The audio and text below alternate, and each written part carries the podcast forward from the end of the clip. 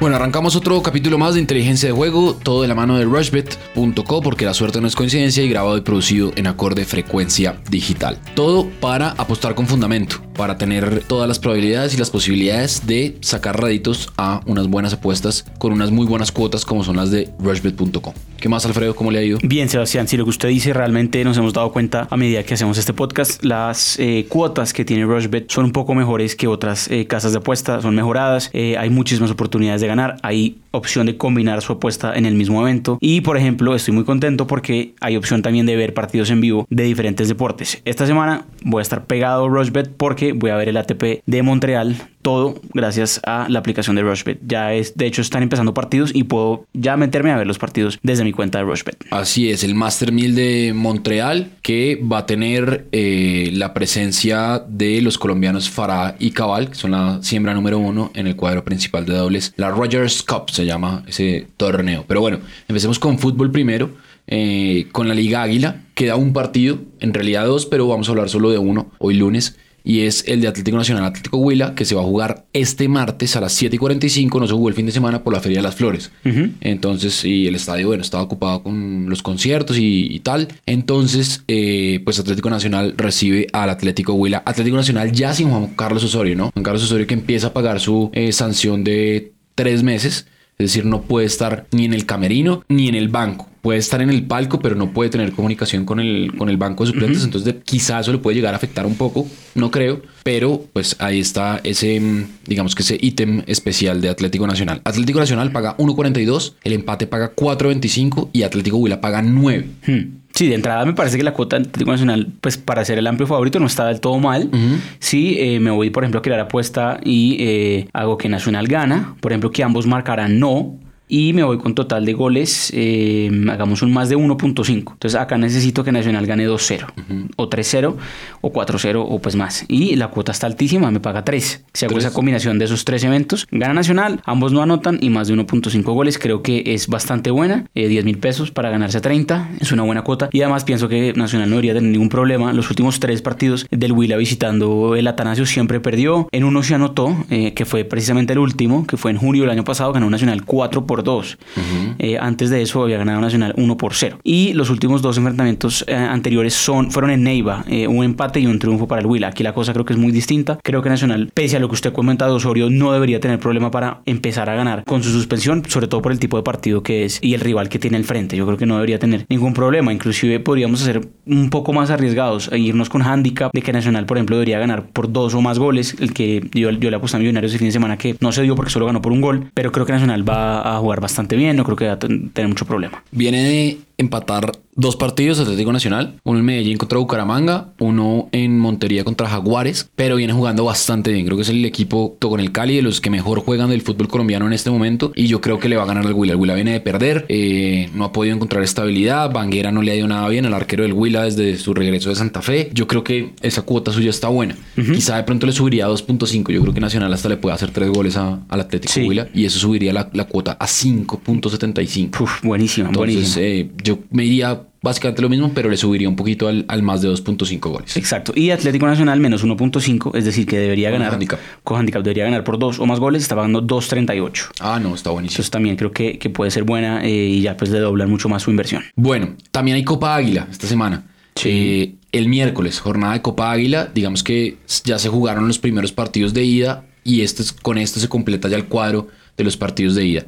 El miércoles a las 3 y 45, Deportes Tolima que le acaba de ganar este domingo pasado a Santa Fe 4 por 0 contra Orso Marzo. Eh, Junior de Barranquilla a las 6 de la tarde recibe a Bucaramanga y Medellín a las 7 y media recibe a Millonarios.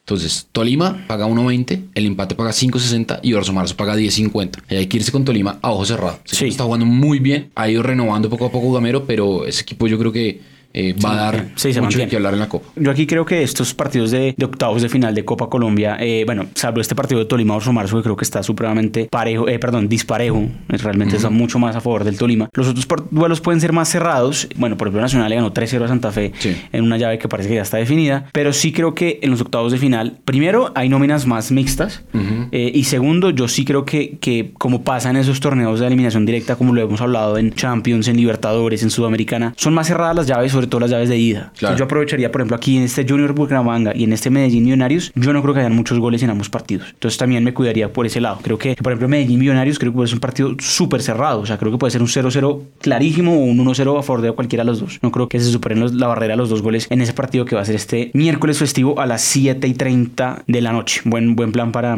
para festivo. Medellín Millonarios, para ser un partido atractivo. Los últimos enfrentamientos entre ambos en el Atanasio, un empate 1-1 y un gol y un, par- un partido ganado 1-0 del Medellín. Entonces lo que les digo, o sea, no es un partido que últimamente tenga muchos goles en ese estadio. En los últimos dos no se superó la barrera de los dos goles y el menos 2.5 está pagando 1.58. Si lo combino, por ejemplo, con el triunfo del Tolima contra Orso Marzo y la doble oportunidad, digamos, de Junior contra el Bucaramanga, me estaría pagando ya una cuota de 2.05.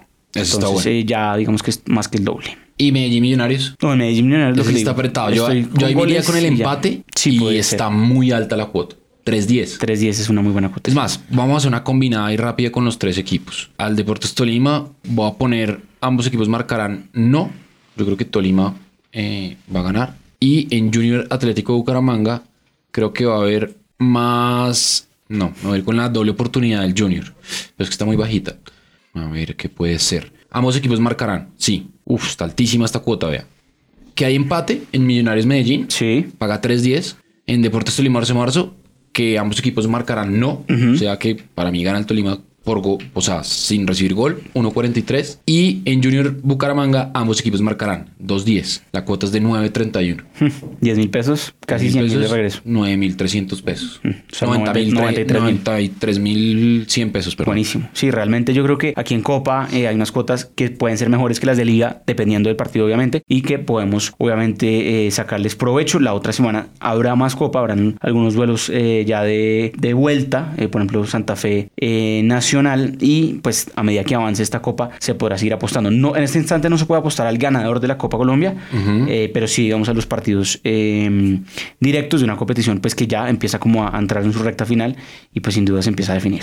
Eso por el lado del fútbol colombiano. Esta semana también está la, digamos que la clasificación de la Champions, que hace parte de la Champions. Sí, sí, sí, sí. Eh, pero son esas llaves que se empiezan a jugar en mata-mata para ir eh, a ubicarlos dentro del sorteo de los grupos. Exacto, se empiezan a definir algunas llaves. Digamos, aquí el ganador de estas fases que se están jugando todavía tiene que superar una, Una más. más, exacto. Y eh, que precisamente hoy lunes se hizo el sorteo de esa y ya después de eso sí ya es la fase de grupos. Recordemos que lo dijimos, ¿no? Que eh, el año pasado el Ajax empezó desde esta Sí. instancia y llegó pues a semifinales. Entonces aquí hay equipos muy buenos y eh, aparece otra vez el Ajax, por ejemplo. Sí, está el Ajax, está el Porto. Exacto, el Porto, el Olympiacos, Basilea, el Celtic. El O sea, Estrella hay- Roja de Belgrado. Exacto. Hay equipos que hemos visto históricamente casi siempre en fase de grupos, por más de que no sean los protagonistas, salvo la excepción del Ajax que dijimos, pero que en estas fases previas son los favoritos y tienen muchísimas oportunidades para apostarles. Por ejemplo, el Ajax, mañana martes, va a estar jugando en Grecia contra el PAOK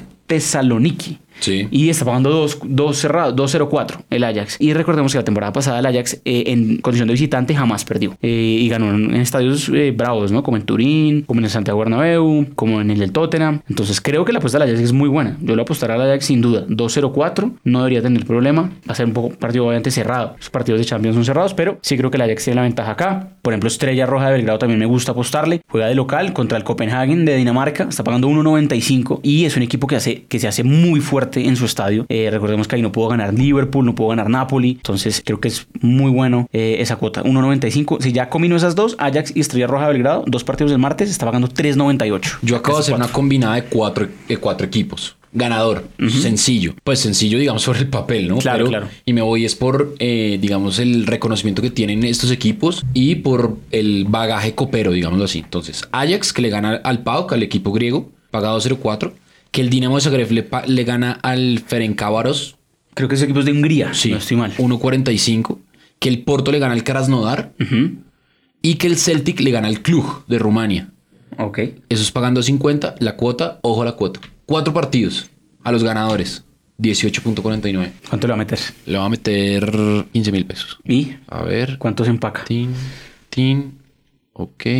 Me pagaría 273.312 pesos. Buenísimo. Dos de esos son locales, perdón, solo un local. Sí, eh, Dinamo Zagreb. Exacto, el resto, De resto son, solo visitantes. son visitantes, pero tienen partidos que pueden llegar a ganar. El Celtic, el Porto, por ejemplo, hay que ver eh, cómo está este Porto, ¿no? Con, Sí. Otra vez con dos colombianos Sí. eh, y seguramente pues querrá meterse a la fase de grupos de Champions. Otro partido bonito, Istanbul eh, contra Olympiacos. Obviamente Olympiacos es el equipo griego, otro equipo histórico, Sí. pero Istanbul es favorito. Ahí, digamos, me reservaría el tema. Creo que me iría con menos 2.5 goles. O sea, un partido entre griegos y turcos puede ser un- una guerra. Entonces va a ser realmente un partido seguramente parejo. No creo que haya muchos goles. Basilea, donde juega el colombiano Balanta, está pagando muy poquito, 1.56 eh, de local. Entonces también, pues para que lo tengan en cuenta. Creo que hay partidos aquí muy buenos y seguramente uno podrá darse cuenta qué pasa en la ida para ver cómo están los equipos eh, y obviamente apostarles también eh, en la vuelta. Pero sin duda hay unas cuotas muy muy buenas para aprovechar acá. Bueno, eso por el tema fútbol. Ya venimos a hablar de otros deportes.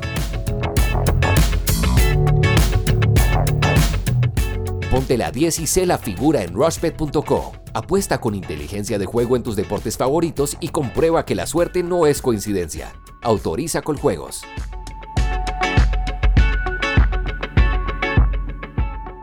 Bueno, seguimos aquí en Inteligencia de Juego de la mano de Rushbet.co porque la suerte no es coincidencia. Nos metemos en tema tenis, Rogers Cup, el ATP 1000 de Montreal. Nos falta otro ATP 1000 que es el de Cincinnati para ya meternos en el último Grand Slam del año que es el US Open. Sí. Em, digamos que las grandes figuras del, del cuadro principal de sencillos en hombres, eh, solo Nadal, digamos que de los tres primeros, eh, ni Roger ni Djokovic van a estar eh, en este torneo que ya arrancó, pero los colombianos Cabal y Farah son la siembra número uno del cuadro de dobles eh, de este ATP 1000 de Montreal. Eh, exactamente, sí, estos torneos de Master 1000 son un poco más... eh, ¿Largos? más- no, más cortos, perdón, que Ah. los de, por ejemplo, Indian Wells y Miami, bueno, que sí. son torneos que tienen hasta 132 jugadores. Acá es un cuadro de 64 jugadores nomás.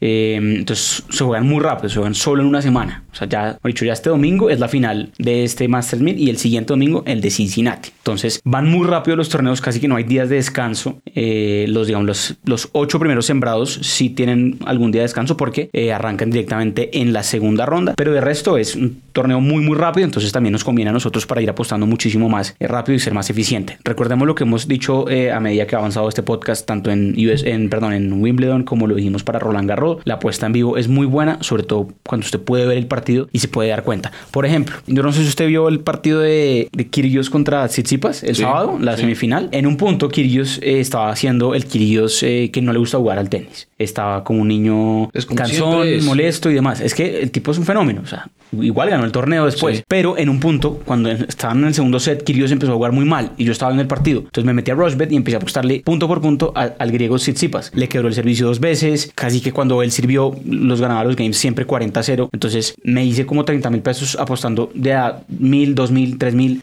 apostándole solo a Tsitsipas. Entonces, eso solo puede hacer uno si está viendo el partido y si está dando cuenta de eso. Ya después del partido lo superó eh, Kyrgios en el tiebreak del tercer set. Entonces, eso ya es otra cosa. Pero punto por punto, pues pueden sacarle mucho provecho al tema. Entonces, pues aquí hay partidos bastante atractivos como el cuadro es más cerrado. Eh, de entrada, por ejemplo, no sé, hay un partido buenísimo. Por ejemplo, Kyrgios contra Kyle Edmund, que fue semifinalista en Los Cabos. El mismo Babrinka va a estar jugando contra Dimitrov. O sea, Partidazo. partidazo. Entonces, pues aquí de entrada hay muchas maneras eh, de apostar. ¿Qué le llama la atención? En este momento estoy apostando porque estoy viendo el partido entre Lucas Puil, el francés, y Milo Raonic. Y ya me acabo de ganar 10 mil pesos porque estaba sirviendo Raonic y en el game de él, es decir, el cuarto game del primer set, lo sirvió él y en cuatro servicios lo ganó. Ok. Entonces le aposté a cada uno de los servicios. Eh, eso es la facilidad de tener el, eh, el partido en vivo. Entonces lo estoy viendo. En este momento está sirviendo Lucas Puil y va 15-0 y van a jugar ya el segundo punto del quinto game del primer set. Entonces, pues uno puede apostar.